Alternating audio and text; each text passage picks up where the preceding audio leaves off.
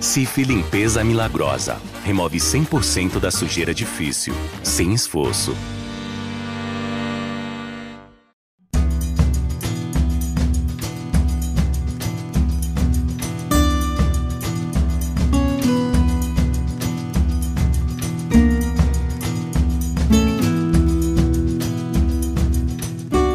Chega mais, chega mais, galera. Começando mais uma edição do nosso querido podcast Embolada para falar dessa Série B insana, Série B com muitos atrativos e a mais disputada de todos os tempos, com a pontuação lá em cima, com muita gente brigando por acesso, com talvez mais equipes sonhando com acesso do que os participantes que lutam contra o rebaixamento e que acham que não vão fazer nada no campeonato. Porque até o 11 colocado, todo mundo ainda tem esse desejo e, de certa forma, uma, nutre uma esperança baseada em algo real para que possa subir de divisão. Então, um campeonato de fato muito difícil e muito atrativo para todos nós que acompanhamos a Série B. E a gente vai tocar num assunto específico porque é um assunto que pode ser decisivo lá na frente, que foi o mês de julho. O mês de julho pode causar impacto direto lá em novembro, quando termina a Série B. 126 novos jogadores foram contratados. Foi o período da janela que se encerrou nessa última semana, no segundo dia do mês de agosto, e que pode ser muito decisiva para mudar a trajetória de um dos participantes, que pode ser muito decisivo e pode definir se você vai subir de divisão ou se vai permanecer na Série B. Se você vai permanecer na Série B ou se você vai cair para a terceira divisão nacional. Certamente, o, as decisões e, e os jogadores que chegaram no mês de julho, as decisões das diretorias com as contratações que fizeram, certamente vai causar impacto lá na frente, não há dúvida em relação a isso. Você tem dúvida disso, João de Andrade Neto? Seja bem-vindo mais uma vez ao nosso podcast Embolada, meu amigo. Valeu, Cabral, valeu, Carlyle, valeu todo mundo que está aqui é, com a gente acompanhando mais uma Embolada. Cabral, não tem dúvida nenhuma. Inclusive, é, é, essa, essa diferença de, das contratações feitas né, nessa última janela, ela, ela pode mudar o futuro de alguns times. Por exemplo, o Ceará, que é um time que se esperava muito desde o começo, ainda não entrou no G4. Ele teve essa, essa última janela para tentar se reforçar e dar aquela arrancada que ainda não veio. Né? Mas, por exemplo, na, na parte de baixo, o Havaí fez boas contratações e já começa a dar um respiro para tentar sair da zona de rebaixamento. Então, essa janela do meio do ano, ela, ela, a segunda janela, na verdade, do ano, ela vai ser de fato determinante para é, definir quem vai brigar por quê. Porque, como você falou no começo, tem 12 clubes né, que ainda sonham ali, pensando no, no, no G4. Eu falo assim, tem, um, tem uns oito e tem uns iludidos também, né? Tem, uns, tem iludidos, que não vão chegar, mas mais sonho, pelo menos. Mas é, é, é normal, vai ser normal a Série B, ela é, destrinchar mais esses blocos. Esse bloco de, da turma que briga pelo acesso vai ser reduzido. Da, da turma que briga é, contra o rebaixamento vai aumentar um pouquinho e vai ter aqueles times que vão ficar na moral. Isso é normal, isso vai acontecer em algum momento. E essa janela, ela vai ajudar muito nessa definição de quem é quem nesse segundo turno do, da Série B. Carlyle Paz Barreto e o impacto que esse mês de julho pode ter nessa Série B, amigo. Seja bem-vindo mais uma vez ao nosso podcast Embolada. Ô, Cabral, obrigado. Um abraço a você, abraço a Grilo e todo mundo que está embolando conosco. Né? Essa, esse mês de julho, é, a, a, a, tendência é que o reflexo seja um pouco mais lá na frente, né?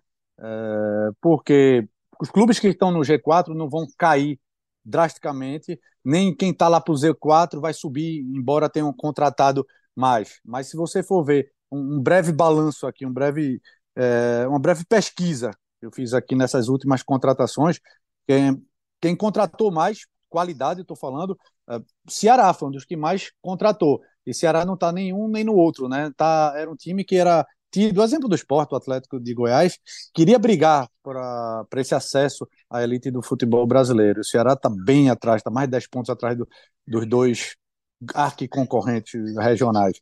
Mas para entrar na briga efetiva da, do G4, ele precisaria de que uns 5, 6 rodadas, dependendo de algum tropeço. Mas o Ceará está buscando isso. Ele contratou, contratou, contratou sete jogadores, alguns, alguns até destaques, né? O Orejuela, que acabou saindo, uh, o Barleta, o, Bissol, e, e, são jogadores que podem, podem ajudar, sem falar da mudança do próprio treinador. Saulo Mineiro né? que voltou, né, Carvalho? Saulo, da torcida Saulo. lá. Exatamente, tava, tava no futebol japonês, né? É. É, sem falar do próprio Guto, né? Guto é um sim, treinador. Sim. Aliás, ninguém, ninguém entende a contratação, é, as mudanças de comando técnico do Ceará é, pré-Guto, né? Mas agora a tendência é que ele efetivamente brigue, né? É, no caso do Pré esporte, e tá pós-Guto também, né? A, gente está dividido entre pré e pós, porque também aconteceram alguns também, alguns equívocos também depois que ele saiu, né? É, não, estou falando o pré dele agora, dessa última. É, então, é. esse, a gente fala desse pré agora, mas tu pode falar também do pós quando ele saiu uns do, dois anos verdade, atrás também, porque verdade. também teve algumas escolhas bem duvidosas, também, verdade, bem questionáveis. É a mesma coisa, é a mesma coisa depende do, do ângulo que você enxerga. É, é, é verdade. E assim, na, na teoria, esporte, vitória, que estão lá por cima, não, não precisariam contratar tanto. Mas é, é bom lembrar, até no caso do esporte, por exemplo. O esporte começou o ano, manteve uma certa base do ano anterior, Uh, e quando iria ver o começo da temporada para contratar, viu que os garotos, o Prata da Casa, estavam dando certo, o Sport não contratou muito, mas agora viu que até Jorginho machucou, iria precisar de uma peça de reposição. Será que colocar nas costas de Wagner Love? É, imagina um jogador dessa idade sofrer uma lesão. O Sport estava apostando muito em Gabriel Santos, é um jogador que Uh, não, não, não teve o desempenho esperado. Kaique, outros jogadores até de certo nome, que foram contratados. E o esporte agora foi no mercado e trouxe uh, alguns jogadores, uh, trouxe de volta Diego, Diego Souza, Felipe, volante no meio de campo, que teria total condição de, de ser titular dessa equipe. Peglo, um jogador, um ponteiro de velocidade, o esporte está precisando. O esporte já testou muita gente, principalmente pelo lado direito, e não conseguiu nenhuma altura do que o restante do time estava mostrando. Enfim, então está na liderança, mas mesmo assim foi o mercado exemplo é, do Vitória. Então, o reflexo pode ser lá na frente. O esporte também tem aí um outro componente que é a saída de um dos seus principais jogadores, né? Que é, que é Juba. Então, o esporte então está apostando aí. Ruiz ainda é um jogador que ainda precisa de, de ganhar um pouco mais de ritmo de jogo, melhorar a condição física mas é um jogador que pode ajudar ali pelo meio, uma função que também Juba chegou a fazer em alguns momentos na temporada, mas a grande aposta mesmo é Peglow pelo lado esquerdo. Então o esporte ele, ele se armou, não como a, a torcida estava esperando, mas ele pelo menos se armou para não cair, para não diminuir o ritmo, pelo menos para manter o ritmo. E os outras, as outras equipes que estão oscilando bastante eh, também foram mercados, mas com, com menos condição. O Novo Horizontino, por exemplo, contratou bem menos, é um, um, um clube de menor poder, poder aquisitivo. Então, pode ter reflexo, sim, Cabral e Grilo, mas eu não acho que vai fazer tanta diferença lá no final da competição, não. É, eu, eu acho que faz, pode fazer diferença, Carvalho, no sentido de que um time pode deixar de ser o quarto para ser o quinto, por exemplo. E aí isso faz a diferença do ano inteiro, né? Também acho, como você falou, que não vai ter uma, uma revolução no G4. É, isso aí eu não, não conto com isso, não sabe? Não acho que, por exemplo, os quatro clubes que estão no G4 nesse momento vão deixar de estar e quatro novos vão, vão entrar, ou mesmo acontecendo lá embaixo. Não acho que vai haver essa revolução de posicionamento, mas acho que pode fazer certamente a diferença para o fôlego que a equipe vai ter para conseguir se salvar ou para conseguir chegar é, na Série A no ano que vem. Indo agora, partindo um pouco mais especificamente para as equipes, vamos começar por quem está decepcionando. É, os clubes lá de baixo, né, do, do, Z4, contrataram mais do que os times lá de cima em termos de quantidade. É, o, G4, o Z4, na vigésima rodada, contratou 38 atletas, enquanto que o G4 trouxe 17, por exemplo. E aí entra aquela história de que, obviamente, você acaba, via de regra, errando mais do que acertando nas contratações. Então, esses jogadores que foram contratados, a maior parte, pelo que diz o histórico de reforço de contratações de qualquer clube do mundo, é, é, quando, quando faz esse tipo de contratação, né, quando faz esse tipo de, de volume de contratações, quando traz muita gente, eles vão acabar dando mais errados do que certo. Mas eles apostam que esse volume de contratações pode lhe render dois, três bons jogadores, por exemplo, que podem fazer a diferença e serem muito úteis na, na, na disputa específica que cada clube está tendo. É, acho que o Havaí não espera que os 11 jogadores que ele contratou vão lhe dar resultado, mas ele tenta trazer um volume maior de atletas, porque se trouxesse só dois, três, os dois ou três poderia não render. Os três poderiam não render. Quando ele traz 11, ele aposta que pelo menos dois ou três ali podem, de alguma forma, contribuir para a equipe.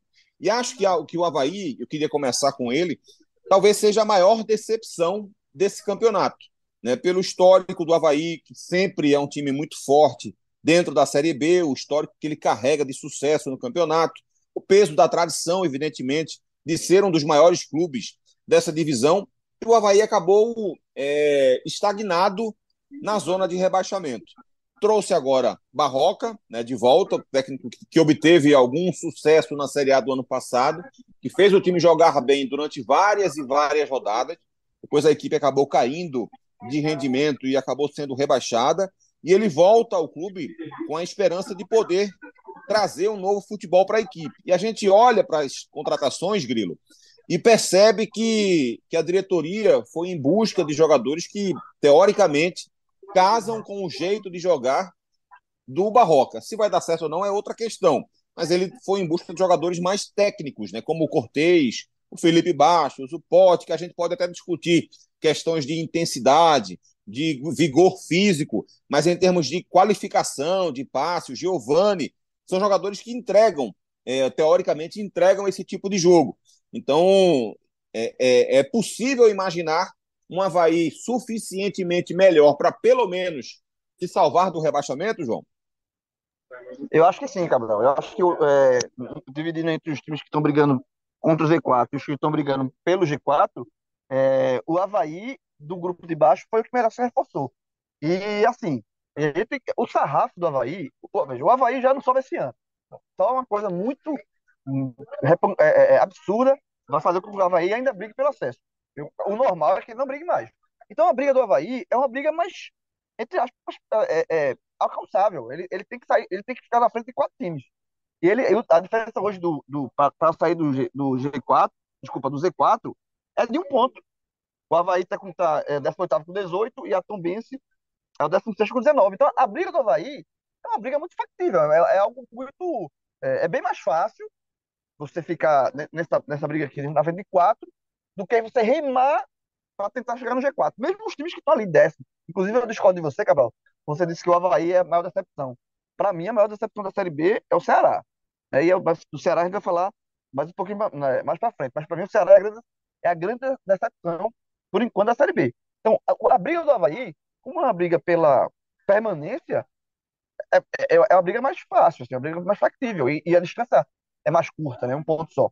Então, eu acho que esses contratados do Havaí, essas contratações, é, pela, pela qualidade técnica, pela, pela experiência, eu acho que é suficiente para o Havaí se salvar. Eu acho que, é, é, colocando assim, quais são os favoritos ao não rebaixamento, digamos assim, né?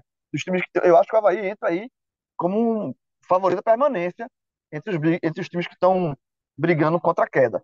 Para subir, esquece. Mas para essa missão mais simples, digamos assim, eu acho que essa, essas contradições foram bem, bem importantes.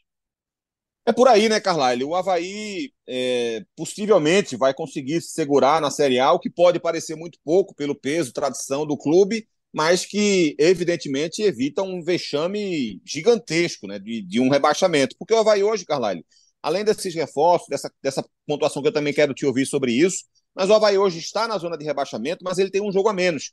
Ele é a Chapecoense. A Chapecoense tem 19 e ele tem 18 pontos, mas ambos com 20 jogos. O Tom Benz, por exemplo, tem 19 pontos, mas já fez 21. O Sampaio Corrêa tem 22, já fez 21. Ponte Preta tem 23 pontos, já fez 21. Então, por exemplo, se o Havaí consegue recuperar os três pontos nesse jogo que falta, ele chega a 21 pontos e já entra ali num bolo mais próximo de Sampaio Correia, de Ponte Preta, de Ituano, e com essa perspectiva dos reforços que chegaram, né? Mais ou menos por aí. Acho que a perspectiva de permanência, pelo menos, é boa. Não que isso vá salvar o ano do Havaí. Exatamente, Cabral. Quando você contrata assim 20, se 3, 4 derem certo, pelo menos é, pelo objetivo agora imediato, é se livrar do rebaixamento, aí tudo bem. Você vai precisar. É, o concorrente direto de quem está lá no Z4 é bem diferente do concorrente direto quem está lá na parte de cima da tabela. Mas eu até concordo com o Grilo também. Se for ver decepção, é, aí eu colocaria o Ceará. É, quando você vê na, a tabela antes do começo da competição, você coloca ali, pontua os, as equipes mais tradicionais, e não apenas por força de camisa, de torcida, é pelo que, pelo o que elas podem ter de investimento. E o Havaí, o Havaí estaria, a exemplo de Esporte Ceará, Atlético de Goiás, próprio Vila Nova, mas com esse início terrível, uh, conseguir o objetivo, conseguir sair da, da, da zona de rebaixamento já seria uma vitória agora pelo, pelo menos para salvar o ano. Mas se você for ver decepção, colocaria o Ceará, não apenas pelo título da Copa do Nordeste, mas pelo, pelo poder de investimento que o, o, o Ceará teve no ano passado e continuou tendo. Eu lembro bem, Cabral, você deve lembrar, no, acho que foi o primeiro podcast da temporada, a gente falando ainda da Copa Nordeste, quem estaria ali na prateleira é, para ser campeão da Copa do Nordeste, pontuamos ali Fortaleza, é, Bahia, eu falei que o, o, Ceará me surpreende pela base. Teve uma reformulação, sim, mas conseguiu manter um, um, alguns jogadores do ano anterior. Isso é muito difícil para a equipe que cai da Série A para a Série B, porque o salário é altíssimo na Série A e com o volume diminuto de, de, de, verba entrando na Série B, a tendência é você emprestar, abrir mão de alguns jogadores. O Ceará abriu mão de alguns jogadores, mas manteve outros até com um patamar salarial elevado. E mesmo assim, o Ceará foi campeão sim da Copa do Nordeste, mas já vinha apresentando uma certa, uma certa queda técnica, e a gente viu isso na, nesse, nessa primeira metade de Campeonato Brasileiro. O Ceará, por exemplo, está a 11 pontos de diferença do esporte, do Vitória, uh, talvez até com a folha salarial maior, uh, isso para mim é a maior decepção. Daqui a pouco a gente, a gente vai entrar, como, como vocês é, sugeriram aí nessa questão do Ceará, obviamente a gente vai falar do Ceará, né, e ver esse debate aí sobre maior decepção, mas antes de chegar no Ceará, vamos passar pelo Atlético Goianiense, que eu estou vindo da tabela de baixo para cima, né, em termos de, de decepções, né, Havaí, Atlético Goianiense e Ceará, são os principais protagonistas nesse assunto. E queria falar sobre, sobre o Atlético Goianiense, que acho que, por exemplo, passou tempo demais com Alberto Valentim, e isso acabou sabotando a possibilidade do Atlético estar numa posição melhor. Também acabou demorando com o interino, né, com o Anderson Gomes, com muitas improvisações, uma equipe que começou o campeonato sendo apontado como um favorito ao título e que teve que usar muitas improvisações especialmente nas laterais, por exemplo, e a equipe não conseguia crescer, não conseguia retomar um bom momento, que teve alguns ah, protagonistas da equipe caindo muito de rendimento e oscilando, como o Luiz Fernando, o Shailon, todos passaram por algum momento ruim. É, dependeram muito do garoto Kelvin, que vinha sendo o melhor atacante da equipe algumas rodadas atrás. Trouxe o Jair Ventura agora recentemente, e mesmo assim o time só fez perder também com ele nas, nessas rodadas que ele, que ele comandou, nessas poucas rodadas que ele comandou, tem um péssimo rendimento defensivo e que foi ao mercado tentando melhorar esse, essa campanha, não fez nenhuma grande contratação né, de muito peso, é, também tentou trazer jogadores para todos os setores, né, para tentar reativar algum tipo de jogo e dar um pouco mais de material humano para o treinador. É, trouxe um, dois, três, quatro, cinco, seis, sete, oito, nove, dez. Dez jogadores. E talvez ainda tenha faltado, porque não contratou lateral direito, por exemplo, que é uma dificuldade que a equipe tem. Trouxe o Baralhas, por exemplo, de volta, não conseguiu render um bom futebol nas partidas que fez até aqui. Esse ano vem muito mal. Trouxe o Luiz Felipe, ex-zagueiro do Santos. Via de regra, jogava muito mal na equipe do Santos. Qual, qual a perspectiva que esse Atlético pode passar agora, com um técnico chegando recentemente e esses reforços sem muito peso no futebol nacional, hein, Carlyle? Ô, Cabral, quando você fala do de Jair Ventura, aí eu lembro bem o caso do, do Ceará, né, com, com o Barroca. Assim, é aquela, uh, o que é que Jair Ventura fez nas últimas temporadas para mudar patamar? Jair Ventura uh, seria, seria até é, leviano falar que é treinador de uma nota só, mas ele vem se notabilizando nos últimos trabalhos dele como um treinador que segura, que tende a não levar muito gol e tentar vitória em contra-ataque. Foi assim, boa parte do Santos foi assim no esporte. uh, na própria Chape. Uh, e, e, assim, não tem nenhum trabalho anterior que faça a torcida do Atlético vislumbrar uma, uma mudança de rumo. Uh, o Atlético não é aquele time, pelo menos a característica da equipe, sem esse pacotão de reforços, não era uma equipe que jogava para trás. Então, até o último jogo que eu vi do Atlético, fora a partida contra o Sport, ele jogando contra o Vila Nova, ele teve, ele teve mais volume de jogo. É, Shailon, gosto muito desse jogador, ele está oscilando, é verdade, mas é um jogador que de articulação, um jogador de, de, de pisada na área. Será que Shailon vai ficar só para contra-ataque? É, enfim, não vejo muito, não vejo com bons olhos, não, essa possível mudança do Atlético de Goiás, por isso que ele está ali bem embolado no meio de, de tabela. Apostou muito no Palácio, né? Não conseguiu fechar essa contratação. Mas, sem dúvida, é outra, é outra decepção dessa, dessa Série B tão disputada. A gente está falando muito de blocos, né? O bloco que está brigando lá de cima, o bloco lá de baixo, mas jogo a jogo, Cabral que gosta de ver muito jogo, não tem essa diferença técnica, não. É, mesmo os jogos que o pelotão lá da frente está ganhando, mas ganha com muita dificuldade. Mesma coisa quem está perdendo, uh, o ABC, por exemplo. O ABC tá. E olha que para mim também é outra decepção. Pelo que o ABC fez no começo da temporada, a Copa Nordeste chegou a se classificar jogando bem contra. ganhando Fortaleza, é, perdeu para o Sport três vezes, mas as três partidas em jogos bastante disputados. Mas quando você vê o, ABC agora diante de vitória, levou, foi levar os gols no final do jogo. Então equilibrou é, em alguns momentos essa partida e diante de outros adversários também. Então são jogos bem disputados. Por isso todo mundo foi aí no mercado para ver se muda alguma coisa, né? Mas para mim a decepção também é, o Atlético Cabral. Eu não, não vejo o Atlético com essa mudança de patamar, não. Diferentemente do Ceará, por exemplo. Bom, então vamos, vamos falar do Ceará agora. É... Ô, Cabral, só, só rapidinho falar do, do, da minha opinião sobre o Atlético Goianiense também. É, é, que eu acho que o Atlético Goianiense, mais do que jogadores e tal, eu acho que ele errou na, no perfil do treinador do Jair Ventura. Eu, particularmente, eu gosto do Jair Ventura. Assim. Eu, eu acho que já tem bons trabalhos, mas bons trabalhos para evitar queda. Que precisa de um jogo mais, mais fechado. Ele, ele livrou aquele esporte horroroso da queda 2019, se não estou enganado. É, salvou o Juventude é, também da queda em 2021 e ano passado salvou o Goiás. Então é um Seria, Grilo, tá... um Roberto Fernandes que sabe fazer dancinha, né? É, exatamente. Quem sabe é, exatamente. O Roberto Fernandes é, plus, né, da Série A. Mas assim, ele é um técnico que ele vem. Se um time. Eu, eu, um time está brigando contra o rebaixamento, contrato de Aventura, por esse histórico de gol, massa. Porque é um, a forma de jogar do Jair Ventura encaixa nesse estilo. É a forma de jogar por uma bola, mais fechada e tal. Não é o perfil do Atlético Goianiense. O, o perfil que o Atlético Goianiense precisa nesse momento é o inverso disso. É um time que tem, que sair para jogo, tem que propor jogo, porque está muito atrás. Então eu acho que a escolha do Jair Ventura ela não casa com o que o Atlético Goianiense precisa. Então por isso eu acho que o Atlético, eu tô com o aí, eu acho que o Atlético Goianiense é, ele vai ficar ali pela marola, a tendência é que ele fique pela marola, mas eu acho que eu já estou colocando o Atlético Goianiense assim, meio, meio de lado nessa busca pelo, pelo G4, por conta do perfil escolhido para o treinador, que não é o perfil que o Atlético Goianiense precisa nesse momento.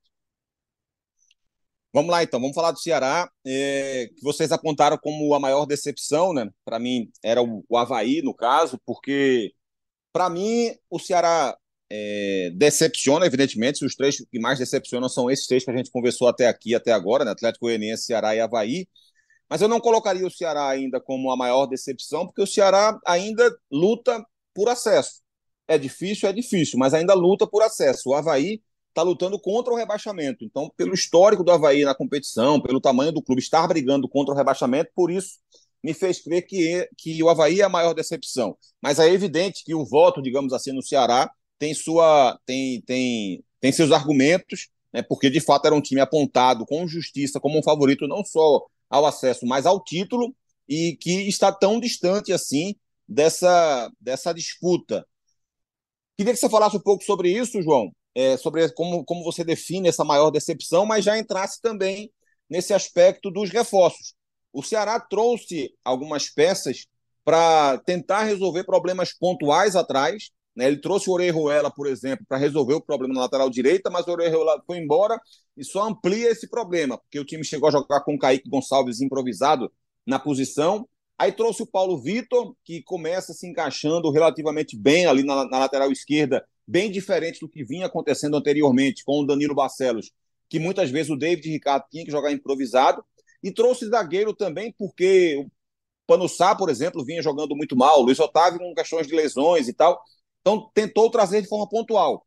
Mas chamam a atenção para as maiores contratações, porque o Ceará hoje tem um ataque novo, ele pode ter um ataque novo se o Guto Ferreira desejar. Ele tem o Barleta, que foi destaque no Campeonato Paulista, não conseguiu ter espaço no Corinthians, mas se destacou tanto que acabou sendo comprado né, pelo Corinthians para jogar na ponta direita, disputar ali com o Eric, se o Eric conseguir retomar um, uma boa regularidade.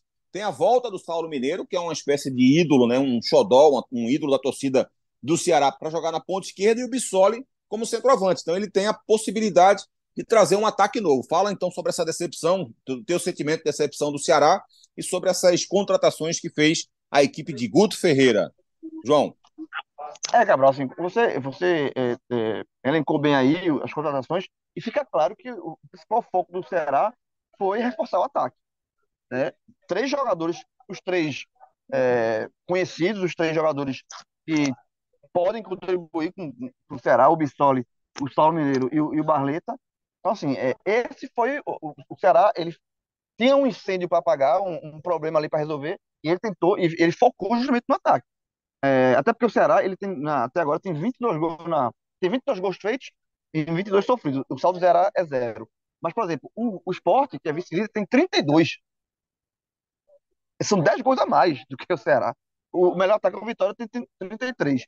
Então, é, e, e, aí pegando o que eu falei um pouquinho do, lá atrás do Atlético Goianiense, eu acho que esse o Ceará está entendendo e, e, percebeu o que é que ele tem que fazer. É um time. O Ceará, para ele entrar na briga, nesse momento o Ceará não está na briga, está meio à margem da briga. É, para ele entrar na briga do, do G4, é óbvio que ele tem que vencer jogos. E para vencer jogos, é óbvio que ele vai ter que marcar gols. Então, é, essa foi a aposta do Ceará, sabe? Essa foi, é, é por isso que eu acho. É, dá pra, hoje, hoje na tabela, o Ceará tem 30 pontos e o Atlético Goianiense tem 28. Então, o Ceará é o décimo, o Atlético Goianiense é o décimo primeiro.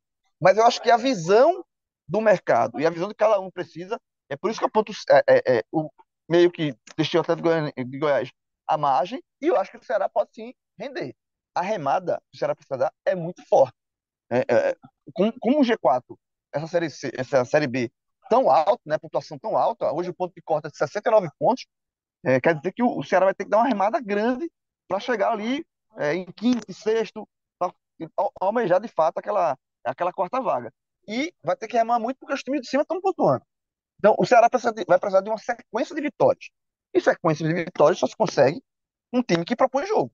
Que o time que vai ter que sair para o jogo, que é o, que é o que o Ceará precisa nesse momento. Então, eu acho que, é, diferentemente do Atlético Goianiense, eu acho que o Ceará foi no mercado e, e foi bem ao, ao, ao, a reforçar o ataque e tem um técnico que é um técnico que eu gosto muito, que é o Guto Ferreira. Então, o Ceará, eu não tiro da, da briga ainda. Eu acho que o Ceará, com as contratações que fez, ele tem potencial para ser o Ceará que todo mundo imaginava que ele seria desde o início da competição. Né? O Ceará é a decepção, porque não é nenhum momento o Ceará que a gente imaginava. Com essas contratações e com o segundo turno inteiro, eu reforço a minha aposta no Ceará. Assim, é como se desse um novo voto de confiança. Acho que o Ceará pode de novo brigar pelo G4. Carlyle Paz Barreto, e você? O que, é que você gostaria de falar sobre o Ceará? Você apontou também como a maior decepção é, dessa Série B. E o que é que essa janela de transferência pode impactar numa melhora? O que, é que a gente pode esperar do Ceará a partir desse mercado de transferências que ele fez, Carlyle? A gente já estava falando do Ceará, é, Cabral, porque é um clube que fez algumas contratações, é, pontuais, é, só que o Ceará já tinha uma base, né? Esse poder de investimento do Ceará, ano passado o Ceará contratou jogadores por milhões, então é muito difícil é, um clube, um clube, um clube brasileiro, você já trazer, você já fazer grandes investimentos, já, já, já não é algo comum. Um clube nordestino é mais ainda. Tirando agora o Bahia, que tem uma SAF por trás, uma SAF, esse é outro assunto, mas SAF que tem dinheiro para investir em jogadores. Mas o Ceará, por exemplo, ano passado contratou jogadores, o jogador por 10 milhões, contratou Castilho é, por, por 10 milhões de reais. e ele repatriou o Pagnussá, você já tinha falado uh, dele, Danilo Barcelos, ou seja, trouxe Jean Carlos, ganhou aí na, na uma queda de braço com um rival também regional, com o esporte. Enfim, é um jogador que já tinha uh, investimentos vultosos e agora trouxe também alguns jogadores que pode sim ajudar. Você já tinha falado, Cabral, Saulo Mineiro, Barleta, uh, quem mais? O Bissoli do, do, do, do Atlético do Paraná. Enfim, são jogadores aí que, que, que mostram que o Ceará tem time, mas também tem um grupo para brigar. Então, repito o que eu falei, é decepção, porque dentro de campo não era, não era uma equipe ajustada. Começou até a Série B muito bem, brigando com, com o próprio esporte pela melhor campanha na fase inicial. Foi campeão, os jogos em casa conseguia fazer a diferença. Fora, hum, quando o Barroca entrou na última, na última, na última partida, né, campeão de um, de um jogo só.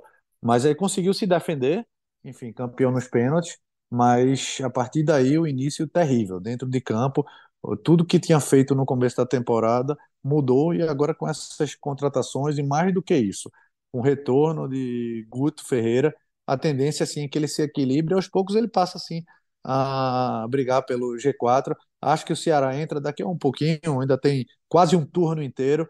É um time que vai brigar sim pela classificação. É, vamos então agora para a parte de cima e focar aqui nos clubes que, que têm chance, né, reais, que estão com chances reais de, de acesso, de subir, porque estão mostrando rendimento e, além de mostrar rendimento, tem uma pontuação que, que lhes permite né, estar nessa disputa. É, eu vou começar falando de algumas equipes aqui que estão na parte um pouco mais, mais embaixo, nesse momento. Botafogo de Ribeirão Preto, Mirassol e Vila Nova. Botafogo de Ribeirão Preto, um time que começou o campeonato tendo resultados muito ruins, mas que era um time que finalizava bastante, que atacava bastante e que talvez estivesse tendo resultados, é, digamos, até certo ponto mentirosos, porque conseguia jogar mais do que, a, do que os resultados indicavam. É, era um time treinado pelo Adilson Batista, depois que o Adilson saiu, entrou o Chamusca, e para a gente ver como, como o futebol funciona, né? Às vezes o técnico vai bem num clube, às vezes não vai bem no outro. O Chamusca conseguiu tirar algo de positivo da equipe e o Botafogo está lá em cima, brigando e também se, se reforçou, buscando uma melhora ainda mais acentuada nesse campeonato. Aí você vai para o Mirassol, que é um time que tem um jeito muito peculiar de jogar futebol, né? um time de alta posse de bola, que envolve muito bem os adversários, o Moza faz um belo trabalho lá no Mirassol, um time muito, um clube muito bem organizado e que faltava de repente um centroavante para aumentar seu poder de fogo. Porque era um time que finalizava muito, que criava muito, mas que fazia poucos gols na medida em que criava tanto. E aí o Zé Roberto voltou ao clube. Então, o Zé Roberto, que tinha começado muito bem o ano, saiu, voltou para o time para tentar resolver essa questão. Fez um gol, já fez uns quatro ou cinco jogos dessa volta Contratou, por exemplo, o Neto Moura, que é um cara que se destaca muito também por essa, por essa filosofia de jogo, né? O cara que consegue no meio-campo ter bom passe. Então ele provavelmente vai se encaixar muito bem nessa filosofia de trabalho do Moza. E o Vila Nova, que chegou a ser líder do campeonato durante boa parte da, das rodadas e despencou nessa última rodada para a sétima colocação, mas evidentemente ainda está muito próximo dos adversários diretos. Claudinei foi demitido no, no dia de hoje, né, o dia que a gente está gravando é, esse podcast aqui, ele foi demitido. Treinador que conseguiu fazer o time crescer muito é, de rendimento usando um 4-2-4 com dois centroavantes, o Caio Dantas e o Neto Pessoa. Quando o Caio Dantas se machuca, ele sai desse sistema de jogo e, assim, é, é algo que complica muito a carreira do Claudinei. Claudinei tem, tem boas virtudes, mas ele, ele, ele demora demais, às vezes, para tomar algumas decisões. E o time passou a jogar um 4-3-3, voltou a jogar mal e ele continuou insistindo nessa formação do 4-3-3, dando pouca chance para o Naninho, por exemplo, que era um cara que entrava bem na equipe. Então, isso acabou deteriorando o trabalho que ele próprio construiu, né? O Lourenço passou a ser esse meio ofensivo e voltou a jogar, voltar a jogar mal, quando ele estava jogando muito bem como segundo volante. Então, ele meio que deteriorou o próprio trabalho. Parede caiu de rendimento com esse sistema de jogo e ele não não estava modificando, não estava mudando o estilo de jogar. Caio Dantas fez muita falta e essa mudança tática fez com que a equipe caísse muito de rendimento. Eu queria te ouvir, Carlyle, para falar sobre Guarani e Juventude, porque são duas equipes que subiram, que, que, subiram muito de rendimento. O Guarani faz um campeonato muito oscilante, porque ele começa muito bem com o Pivete, cai de rendimento, perde resultado. Quando o Louser reassume, o time cresce novamente muito, volta muito, muito forte o futebol do Guarani, pontuando constantemente, fazendo uma das melhores campanhas das últimas dez rodadas. É, é, com o Matheus Bueno se destacando, com o Bruno José se destacando, o Derek encaixando muito bem, e o Juventude do Carpini, que tem um aproveitamento altíssimo, altíssimo, um aproveitamento só do Carpini daria ao Juventude algo em torno de 43 a 44 pontos. Ele hoje tem 35, tem 36 pontos. Então, dá para observar um crescimento claro nesse time do Juventude. Queria que você falasse um pouco sobre esses dois clubes e também a forma que você viu esse mercado, nessa janela de, de contratações, deu para perceber que não foram, não foram muitas contratações, exatamente porque o ajuste técnico e tático dentro de campo do Carpini e do Lousa permite que não, seja, não sejam muitas contratações nessas duas equipes, né, Carlalho? O Guarani foi apenas atrás de três jogadores, o Juventude tem como destaque aí as chegadas do Vitor Andrade, jogador de velocidade, Fábio Gomes, que é um centroavante, e o Matheus Vargas, que estava aqui no esporte, né? Ô, Vai. Cabral, você estava falando do Mirassol. Você chegou a falar do Neto Moura? Isso, isso. E se encaixa bem nessas ideias do Moza, né? Exatamente. Jogador que tava, teve destaque no Cruzeiro no ano passado, passou um bom tempo da carreira, o início da carreira no esporte, e a tendência é do, do Mirassol, é, que deu muito trabalho para os grandes. É um time que você falou também, posse de bola. Chegou a envolver, por exemplo, o esporte na Ilha do Retiro. O esporte não conseguiu ter tanto volume de jogo. É, é um tipo de jogo que é muito difícil para os adversários. É, Vila Nova, você também tinha pontuado bem essa queda do, do Claudinei, mas era um time que, pelos resultados, sim, era um, um time que vinha deixando a desejar nas últimas rodadas, mas o, o Vila Nova não estava fazendo jogos ruins, não. Ele conseguia disputar, uh, ter certo equilíbrio. Mas vamos lá, você estava falando do, do, do Guarani de Juventude, né? Não contrataram muito porque também não precisou, né? Nesse mês de julho, uh, acho que não perderam nenhum jogo, né? Nos últimos cinco partidas aí, mais vitórias do que empate, então faz um bom tempo que não perde, então deram essa, essa crescida. São adversários que têm uma certa força da, da torcida, o Guarani é aí bem tradicional, quando ele ganha, a torcida vai, é, tem estádio grande, mas quando ele está por baixo, a torcida abandona. E o Juventude também tem seu, tem seu estádio lá mais, mais acanhado, mais uma espécie de caldeirão. E aí sempre é difícil lá, né? Eu lembro, por exemplo, quando o Náutico ia, o Náutico ia, quando vai jogar lá no frio, tem sempre uma, é um adversário a mais. O Náutico, quando estava na mesma divisão do Juventude. E o esporte também sempre teve algumas dificuldades, dificuldade de jogar por lá. Mas como você bem falou, Cabral, não foi preciso muita contratação. Também são clubes que não estão com bom poder de investimento, por isso que fizeram contratações pontuais para essa segunda metade da Série B. Nesse, nesse momento, João, dentro do, do G4, tem Criciúma, tem Novo Horizontino, tem Esporte, que a gente fala já já, e tem Vitória. É, Criciúma e Novo Horizontino são mais surpreendentes ou Vitória é mais surpreendente? Não, é claro, obviamente, pelo tamanho, pela tradição do Vitória, longe disso, né? Esse Vitória que a gente está vendo esse ano é o Vitória que a gente deveria estar vendo em todas as, as, as temporadas, mas não era o que a gente vinha acompanhando ultimamente. Era o Vitória muito mal, deixando a desejar, é, e que esse ano volta e volta muito forte, está liderando a competição esse ano, e além dele tem Criciúma, tem Novo Horizontino, um, um G4 que talvez quase todo mundo não apostaria em ver antes de começar o campeonato, mas são três times de grande organização, né, João? São. Do, dos, dos quatro times que estão no G4, só o esporte está é, tá cumprindo com o, o, que, o, que, se previa, né?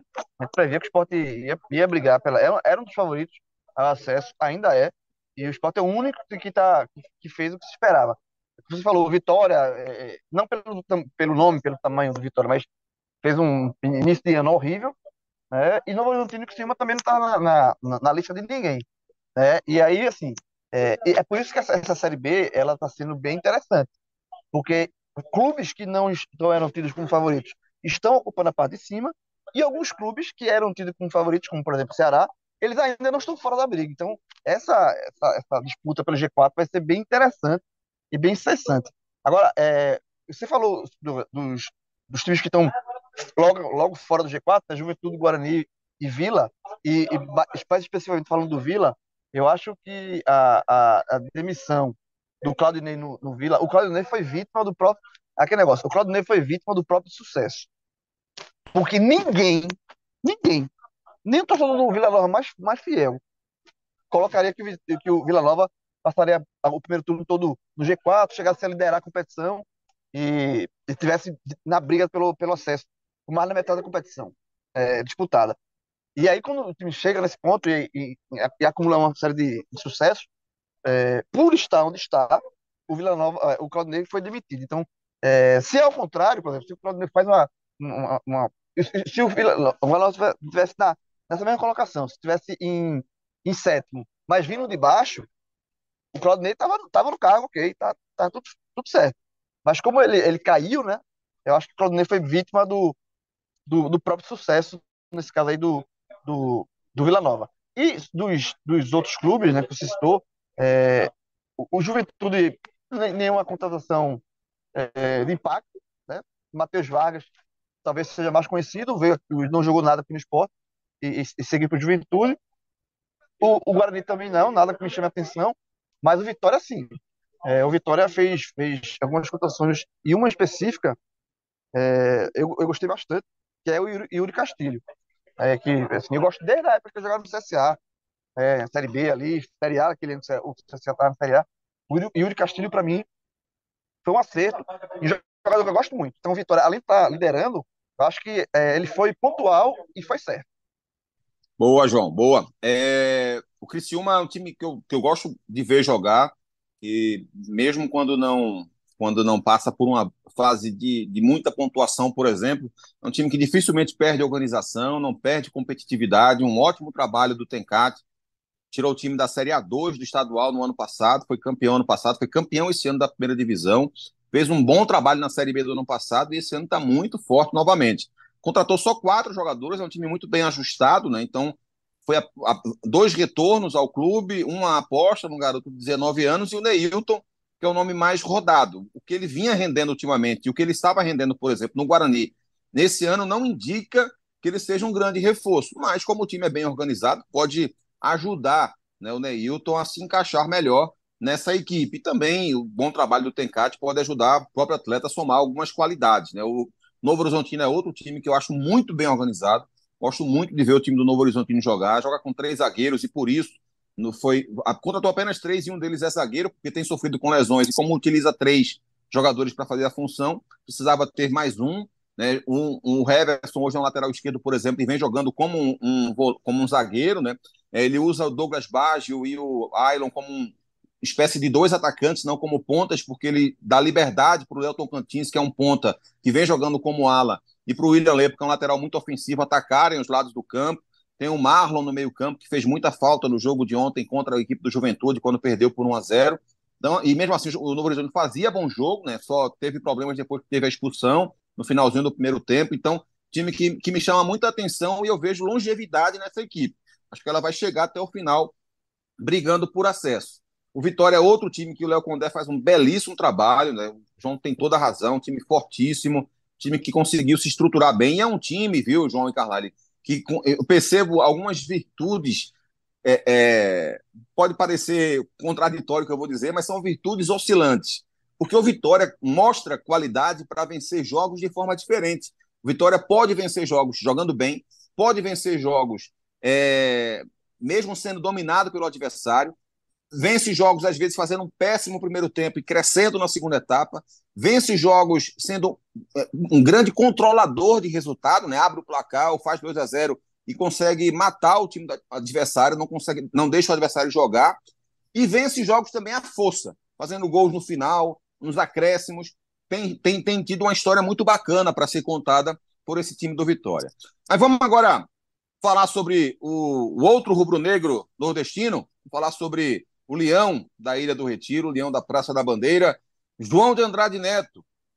Quem será que foi o nome mais mais badalado dessas, desses reforços do esporte, João? Dá, se a gente fizer uma enquete hoje aqui, colocando todos os nomes que foram contratados pelo esporte, quem você acha que vai ser mais votado como o nome de maior peso dessa janela de transferências do time rubro-negro, hein, João? Seu Ettore. Não é bem assim, seu Ettore. É, o homem voltou, é, o embaixador voltou, João. Tinha é, pouca gente no aeroporto, não tinha? Tinha pouca gente, tinha pouca gente. Tá, o Thiago tá lá também, fez, um, fez uma cobertura sensacional. Eu morri de rir. A matéria é espetacular. Espetacular. É, e eu, assim, de nome, eu acho que o Diego Souza é a maior contratação de toda essa janela. Assim, sim, nome, claro. Sim, sim. Né? É, é, a maior contratação de toda essa janela. Como o Diego Souza vai jogar, quando vai jogar, em que posição vai jogar, isso a gente não sabe. Isso depende do Enzo, mas de impacto, é, eu não tenho dúvida, eu também não tenho dúvida que o Diego Souza vai jogar no esporte, vai, vai entrar em campo e vai. E, e, e, pode ser muito. Pode ajudar bastante, porque é, é um cara identificado muito com o clube, tem uma qualidade técnica absurda, não vem, não vem, tá, tá num, período longo se jogar, né? Desde de março. É, mas ano passado ajudou muito o Grêmio é, é, no, acesso, na, no acesso do Grêmio, jogando na Série B, né? Então não, também não é uma novidade jogar a Série B é, o Diego, e o Diego Souza jogar a Série B. Então acho que o esporte ele, ele é, é, é, é um clube que segue, segue a, a, a, rotina dele, sabe? A linha, né? o caminho de ser um dos candidatos ao acesso. Eu acho que essa janela ela não interferiu em nada a, a visão que se tem do esporte com relação a um possível acesso e até reforçou, obviamente, com a vinda do Diego Souza. É, faltou uma contratação aqui ali, pode ser, assim, tem, outra incógnita que se tem, é, é quem vai ser o substituto do, do Juba, né, quando ele for para o Bahia. É, o Sport trouxe o Peglo, que é um, é um, que pode jogar ali e é um ainda é uma, um, uma aposta, né, é um jogador que tem se mostrou bem no, ali nas categorias de base do Inter, mas ainda não é um jogador com carreira firmada. É, então, assim, o, o torcedor do esporte tem motivos assim a, a, questionar essa janela de contratações, porque faltou um aqui, ou faltou outro ali, mas eu acho que no, no frigir dos ovos aí, é, eu acho que o esporte, as contratações que o esporte fez é, e nada, e, e o que os concorrentes fizeram, em nada vai abalar essa questão do esporte ser um dos favoritos ao acesso. Para mim, o maior favorito. Mais que o Vitória. Eu acho que o esporte é, é, passou um período de, de, quatro jogos ali, quando fez um ponto só, de maior turbulência, mas já se recuperou, três vitórias seguidas, e, o que mostra a força do time, né? Não é todo clube que sai de uma sequência de um ponto em 12 disputados para vencer três jogos em seguida. Não é, não é todo clube que consegue é, sair desse, desse, desse, das críticas, por, por, por conta de um monte de coisas, de confiança no trabalho. Acho que o esporte hoje é, segue para mim como sendo o maior favorito ao acesso. Eu acho que pode, pode conseguir esse acesso, inclusive, com antecedência. E a, a janela não interferiu muito no, no, no, no, que o esporte tem, não. Pode até. Pode, o esporte pode ser ainda mais favorito, a depender de como o Diego Souza vai. de como o Diego Souza vai contribuir. Carlalho, o esporte trouxe jogadores suficientes. Você acha que preencheu todas as lacunas necessárias nessa, nessa janela de transferências? Na teoria, né, Cabral? É, sou aquele indisciplinado. Você pergunta de uma coisa, eu falo de outra, mas perdão, rapidamente. É, só para é, é, compor aqui, que você estava falando do Criciúma, né, você falou do Neilton, mas tem um jogador que eu acho que pode fazer toda a diferença. Ele contratou agora Barreto, né, volante, né? É, lembra, lembra do Bragantino, quando estava muito bem, Bragantino há uns dois anos na Série A. Recontratou, né? É uma das voltas é, ao, é, ao isso, clube, ele e o Igor. Isso, e Barreto Uh, tá fugindo a memória o nome daquele outro volante que jogou no Santa Cruz, que fazia dupla de volante com o Barreto. Uh, enfim, depois foi para o Bahia, veterano. Daqui a pouco eu lembro. Então, era, era dupla de volantes. Todo mundo falava muito desse segundo volante, que era mais experiente, mas é, Barreto, para mim, era um, era um volante é, muito bom, alto, é, de, de, boa recomposição de velocidade. Eu acho que ele, ele pode fazer a diferença aí nesse time. E tá até jogando mais ofensivo, né, Carlos? Do que jogava Esse, antigamente. Sai mais, exatamente, sai mais para o jogo. Mas agora falando do esporte. É... Você estava falando, Cabral, da. Pode repetir a pergunta em relação ao esporte? janela. Você acha que a janela de transferências foi, foi bem feita, preencheu tudo que era necessário? Acho que tem um ponto positivo, o esporte foi responsável. Sabe o que eu imaginava, Cabral e Grilo, no comecinho do mês de julho, todo mundo falando de liga forte, falando da, de todas as ligas, da Libra, eu imaginava que um outro clube, um outro dirigente iria fazer loucuras, ia contar com, com esse dinheiro que pode vir ou não, e já ia começar a repatriar jogador, trazer atleta da Europa, enfim. Eu acho que o esporte foi responsável. Ele sim, ele fez essas contratações pontuais, estava faltando um meia para para ser uma sombra de Jorginho, ou então para jogar, porque Jorginho tem esse histórico de lesões, ele trouxe o Alan Ruiz, um jogador que se fosse no começo do ano e pouca gente iria dizer como é que consegue contratar esse argentino, estava bem no futebol Portugal, ele precisa ainda de um tempinho para se recondicionar, mas é uma boa contratação, o Felipe Volante também vai brigar, Sport tem dois pratas da casa que estão estão entrando desde o começo do ano, que além do Fábio Matheus, tem o Pedro, é, apesar de Fabinho e Ronaldo estarem regulares ne, nesse ano, a tendência é de Fabinho recuperar essa condição de titular e aí ver Fábio Matheus ou é, Ronaldo, mas tem Felipe aí para entrar nessa briga. Peglo é outro jogador que pode jogar pela ponta. É, esporte está com muita dificuldade do lado direito, mas a tendência é que ele assuma essa vaga aí, na, essa vaga deixada por Juba. Aliás, esse, esse é o último mês de Juba, né? Claro que ele poderia contratar. O esporte já tem dois laterais direitos, mas claro que ele poderia contratar outro lateral direito. Tem essa questão aí de Cariús na, na lateral esquerda. A gente está aqui gravando esse podcast na quinta-feira, o esporte ainda não anunciou, e é pode ser até que, que feche aí com um lateral nessa, nesse último dia, mas o esporte poderia sim trazer um outro lateral, ou um lateral que jogue nas duas, talvez um outro goleiro. Mas o esporte já fez essa aposta em, em Jordan, já tem essa confiança no Renan.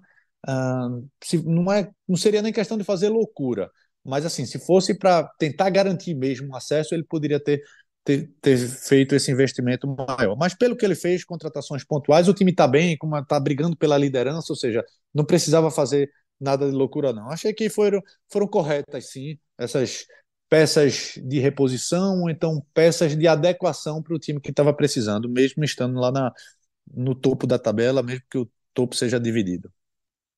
Ô, João, não sei se você chegou a citar, se citou é, perdão. É, você falou se, se acha que faltou alguma, alguma posição preenchida. O Carvalho citou aí as laterais, que poderiam também é, ser contratados. Eu concordo com ele. Acho que o Eduardo caiu de rendimento, o Everton oscila. Na lateral esquerda tem o problema do Cariús. Você, você concorda com isso? Acha que também em alguma outra posição seria legal se o esporte tivesse trazido?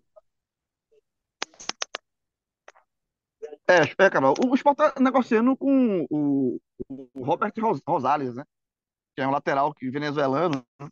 É, tá, tá, que joga nas duas, inclusive ele, ele, ele como, por jogar nas duas, ele ficaria mais é, na questão da direita, da esquerda, aliás. É, é um jogador experiente, 34 anos, se eu não estou enganado. É, já jogou, jogou muito tempo na Espanha. Levou, eu, como eu falei assim, levou muito tempo, jogou muito tempo na Espanha. Levou o drible de Neymar, de Messi, né, de Cristiano Ronaldo. Mas assim, é, é, é uma. É, é, o, cara é enfrentar esses caras, não levar um drible deles, tem, é, que, tem que ganhar estátua no clube que joga, né? É verdade. e assim, ele pode ser inscrito ainda para o esporte porque ele não estava, ele estava sem clube, ele estava, ele estava, estava livre no mercado. Então, para a situação de jogadores que estão livres, a, a, você pode escrever até, se não me engano, dia 25 de setembro ainda. A janela fecha da transferência entre clubes, né? Você trazer, tirar um jogador de um clube e, e contratar. Então, é, o Sport deve contratar esse jogador, esse venezuelano. É, tem muita experiência, jogou muito, muito tempo na, na seleção da Venezuela, na, Venezuela, mais de 90 jogos pela seleção da Venezuela, e é uma aposta, e é um, um jogador que o Sport é, é, viu uma oportunidade e trouxe peça para essa carência da lateral esquerda. Eu acho que a grande, o grande, a grande incógnita do esporte é a saída de Juba. Como vai funcionar aquele, o setor onde Juba é, costuma atuar? Quem vai fazer aquele papel? Como é, se o time vai sentir. É, é essa, para mim, é, é, é, é, a dúvida bem maior do que, por exemplo, onde o Diego Souza vai jogar. Porque assim, o Diego Souza ainda não, ainda não jogou pelo esporte, a gente não sabe. O, Juba, a gente tá vendo jogar. A gente tá vendo que o Juba é uma peça importante. E ele saindo ali, vai ficar essa, essa lacuna, essa dúvida. Então, assim, talvez o poderia ter ido no mercado, trazendo um jogador mais, mais experiente, mais nome, mais encorpado para fazer essa função. É, trouxe o Peglo, mas como falei aqui, ele é, ainda é um, uma promessa. Mas, repito, eu acho que, eu assim, todos os clubes, todos, os 20 clubes vão ter alguma, alguma posição para chorar. É igual ao famoso ponto perdido. Ah, quando tivesse perdido aquele, empatado aquele jogo no final. Todo grupo tem ponto a lamentar no final do campeonato e contratação que deixou de fazer. É, todo, todo grupo é isso. Então, eu acho que no balanço geral, o esporte ele sai da maneira que entrou, da, nessa, nessa, nesse, nesse segundo turno da, da Série B pós-janela. Favorito. E, e, nada vai mexer isso. Para mim, repito, é o maior favorito ao sucesso. O Carlyle, é, a ausência do Jorginho tem feito muito mal ao time do esporte. Você acha que o Alan Ruiz e até o Michel suprem essa carência de não ter o Jorginho em alguns jogos por conta dessa lesão? A gente não sabe exatamente quando ele volta e como vai voltar. É, ou você traria alguém também que pudesse te trouxesse um pouco mais de certeza de rendimento? Ou você está satisfeito com o Alan Ruiz e com o Michel? Cabral, sim, lembrei, perdão, o, o volante que eu estava me referindo do Bragantino era o William Correa, né, jogador de Santa Cruz. Isso. Mas, vamos lá, não é apenas, Cabral, essa questão de ser tecnicamente, é, ser tão bom quanto, mas é a questão do, tem uma, um encaixe, tem a questão de ritmo de jogo, tem a questão do entrosamento, ou seja, Jorginho já estava bem entrosado ali com Juba, Wagner Love, Uh, tinha essa, aquela tabelinha, o Sport entrava várias vezes no meio da defesa adversária, por tabelinha por baixo, por cima, ou seja, daqui que um desses jogadores, uh, por exemplo, o, o, Alan Ruiz, que está jogando um pouco mais uh, nessa função, Michel tem entrado bem na jogando como um, um extrema, né? e assim, daqui que ele se entrose vai demorar um pouco mais, mas questão de qualidade, os dois têm essa qualidade de Jorginho. Jorginho era um jogador que não tem essa intensidade toda, mas quando ele saiu, o time caiu muito de produção. Essa queda do esporte tem a ver sim com crescimento de adversários, mas tem a ver também com essa lacuna deixada pelo Jorginho e Fabinho. Talvez aí com essa, esse retorno de Fabinho, um jogador de maior pegada no, no meio de campo. Um jogador que, além de marcação forte, recomposição boa, é um jogador que ajuda também na, na composição ofensiva, caindo muito pelo lado direito, mas também aparecendo como auxiliar tanto do lateral como meia, esse meia único armador nessa equipe do esporte. Então, a tendência é Fabinho entrando, independentemente na vaga de Fábio Matheus ou de Ronaldo, colocaria na vaga de Ronaldo. Mas a tendência é que quem estiver próximo dele tende, tende, tende a crescer também acho que a aposta seria primeiro no Alan Ruiz. Outra opção, e aí é um pouco mais para frente, informações que temos ali do, dos bastidores do esporte, é que o Diego Souza não vai ter condição de jogar, por exemplo, nesse mês de, de agosto. Ah, o trabalho seria a partir de setembro. E é bom a torcida do esporte também ficar com isso na cabeça, que não é, é ficou pronto, vai jogar os 90 minutos. Não. Diego Souza é um jogador que está, vai passar esse mês de agosto, ou deve passar esse mês de agosto, treinando, se recondicionando. O mês de, de julho ele estava de férias, antes disso ele estava se recuperando de cirurgia. Ou seja, ele vai precisar, assim, é um jogador já com certa idade, uma idade já avançada para o, o futebol. É, ah, mas tem Wagner Love que tem mais idade e está voando. Verdade, mas há exceções, e Wagner Love é uma dessas exceções. Mas Diego Souza poderia fazer essa função também. O próprio Diego Souza já fez isso com, quando fazia dupla com o André. Agora, é, dificulta também para o pessoal lá de trás, né? Essa, transi essa transição defensiva vai ser um pouco mais lenta e quem está atrás, quem está do lado, vai ter que correr mais, vai ter que marcar mais. Ô, João, é, sim, só para passar uma informação, o, o, Diego Souza voltando em setembro, né, como informou o Carlyle aí, ele estaria à disposição das últimas 12 rodadas é, caso ele esteja à disposição para o jogo contra o Criciúma, dia 2 de setembro. Claro que está é, aqui marcado como dia 2 de setembro, mas ainda vai ter desmembramento de, de tabela, então pode ser um dia antes, um dia depois, enfim. João, para concluir com você, na ponta direita, João, o esporte tem Edinho e tem Labandeira. São dois jogadores de características relativamente parecidas, né, que atacam é, com alguma agressividade, com drible. Seria preciosismo ou você acha que seria interessante trazer de repente também um cara para jogar naquela função com uma característica diferente? De repente um canhoto que jogasse pela ponta direita, que tivesse características de meia, que afunilasse mais, que se apro... algo como o Juba faz na esquerda, um jogador para fazer essa função pelo outro lado, pelo lado direito, e aí ele poderia até, de repente, usar o, o Filipinho como um ponta pela esquerda, fazendo a função que o Labandeira faz na direita, ele faria na esquerda, e, enfim, ele inverteria o eixo de criação da equipe do esporte, né? O, o que é agressivo do lado direito hoje seria do lado esquerdo, o que é mais construtivo do lado esquerdo seria mais do lado direito, ou você acha que é preciosismo ter essa opção a mais de mudar de repente a cara da equipe num determinado jogo da partida? Claro que, como prioridade, seria melhor trazer esse jogador que você citou, da ponta esquerda, para substituir o Juba. Ponto. É, mas, como preciosismo, seria interessante também ter esse cara, ou você acha que o esporte está bem servido ali com o Edinho e com a bandeira? Você está igual a dirigente que pergunta ao treinador se ele quer mais contratação. O treinador vai dizer, lógico, quero. Qualquer, eu nunca vi o treinador é, rejeitar contratação. Na verdade, até existe. Mas, ó, quer, um, quer que eu traga mais um, um jogador para essa função? Traga. É, eu acho assim, que o esporte ele sobrevive sem essa contratação. Se tivesse um, um nome que viesse e fosse titular, é aquele cara que vem incontestável. Vai jogar ali e é titular. Então, assim, essa, essa disputa entre a Bandeira e Edinho fica, fica em segundo plano porque chegou o titular. Seria interessante mas não veio. É, repito, pode até vir. Se contratar um jogador que está fora do mercado, que está sem clube, até o dia 25 de setembro você pode contratar. É, mas não vindo esse jogador, eu acho que é, o Edinho e o, e o Lamandeira, é, essa disputa pode continuar ao longo da, da, ao longo da Série B, e, mas hoje em dia essa, essa disputa não, não é tão prejudicial ao esporte. Né? É, a única coisa que acontece com essa disputa é que o bom sempre está no banco. Né? O Ed joga, diz, não, melhor Lamandeira, aí bota a Lamandeira. Quando o Lamandeira tá jogando, não, melhor Edinho. O, o, melhor sempre tá no banco de reserva. Mas eu acho que, assim, respondendo objetivamente sua pergunta, sim, seria interessante trazer, não seria preciosismo, seria interessante para trazer. Agora, não trouxe, vai fazer falta, vai, vai complicar? Acho que não.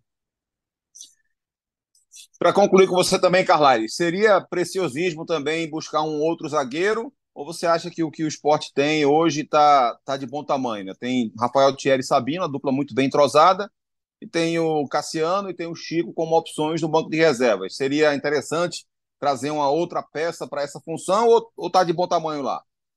Ô Cabral, se tivesse nadando de dinheiro, então uma certeza uh, que fosse se classificar, uh, o ideal seria trazer mais um zagueiro já com um contrato mais longo, né? que o esporte tem aí esses dois jogadores que são amigos é, fora de campo também, ou seja, o entrasamento é dentro e fora das quatro linhas, estão bem, e estão bem também porque tem a proteção lá na frente, mas tem Cassiano, quando entrou não comprometeu, foi bem, Chico ah, é, é um jogador que o próprio torcedor esperava uma evolução um pouco maior, mas quando ele entra ele também não compromete, já fez função na, de lateral esquerdo, quando entra com três zagueiros também, então assim, para a Série B né, é, não seria arriscar tanto não trazer. O tem, tem esses quatro é, defensores. É, na frente, mesma coisa. Isso serve com a pergunta que você fez para João. Não seria arriscar muito, mas se você quiser uma garantia que vai subir, vai ficar brigando lá no topo até o final da, da competição, o esporte sente falta assim desse ponteiro. Isso que Grilo falou, quando, quando um está jogando, quando é, Labandeira está jogando, é criticado, a torcida pede entrada de Edinho, quando Edinho começa de frente, também é a mesma coisa. Isso também porque, repito, Fabinho fez, a, fez falta também nesse setor, e lá na lateral direita, você tem aí Eduardo, que veio de lesão, está voltando agora, e tanto é que estava tendo revezamento não apenas na ala esquerda, na ala direita ofensiva, mas na ala direita defensiva também. Eduardo vem revezando aí com Everton, às vezes no próprio jogo, às vezes partida sim, partida não. Então, quando melhorar a condição física, quando o Fabinho volta, voltar, a tendência é que também a, o setor ofensivo e defensivo melhore um pouquinho. Então, talvez por isso não seria risco demais uma nova contratação, não. Sem falar que Peglo, que joga da esquerda, mas ele pode fazer essa função na, função na direita, né? Pelo menos até a saída de Juba.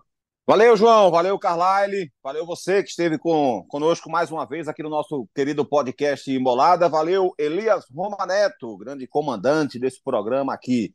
E para concluir, para terminar, para finalizar, tem que dedicar esse programa de hoje, certamente, ao meu querido amigo, meu parceiro, Rembrandt Júnior. Está deixando nossa empresa, está saindo da Globo quase 24 anos depois que entrou e fez muita coisa dentro da empresa. Fez Copa do Mundo, fez Olimpíada, fez dezenas de finais do Campeonato Pernambucano, fez Copa do Nordeste, mas ele fez muito mais do que isso. Ele fez e deixou uma legião de admiradores e amigos dentro da empresa. Ninguém consegue falar uma frase sequer contra Rembrandt Júnior. É uma pessoa sensacional, uma pessoa maravilhosa, um profissional excepcional, narrador de mão cheia, um dos melhores do nosso país.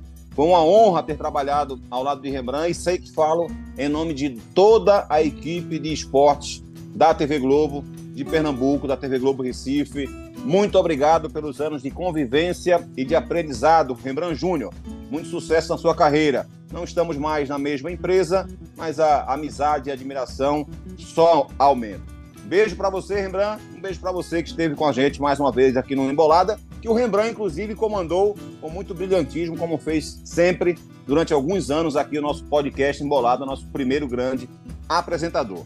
Valeu, Rembrandt. Valeu para você que esteve com a gente também. Tchau, tchau, galera.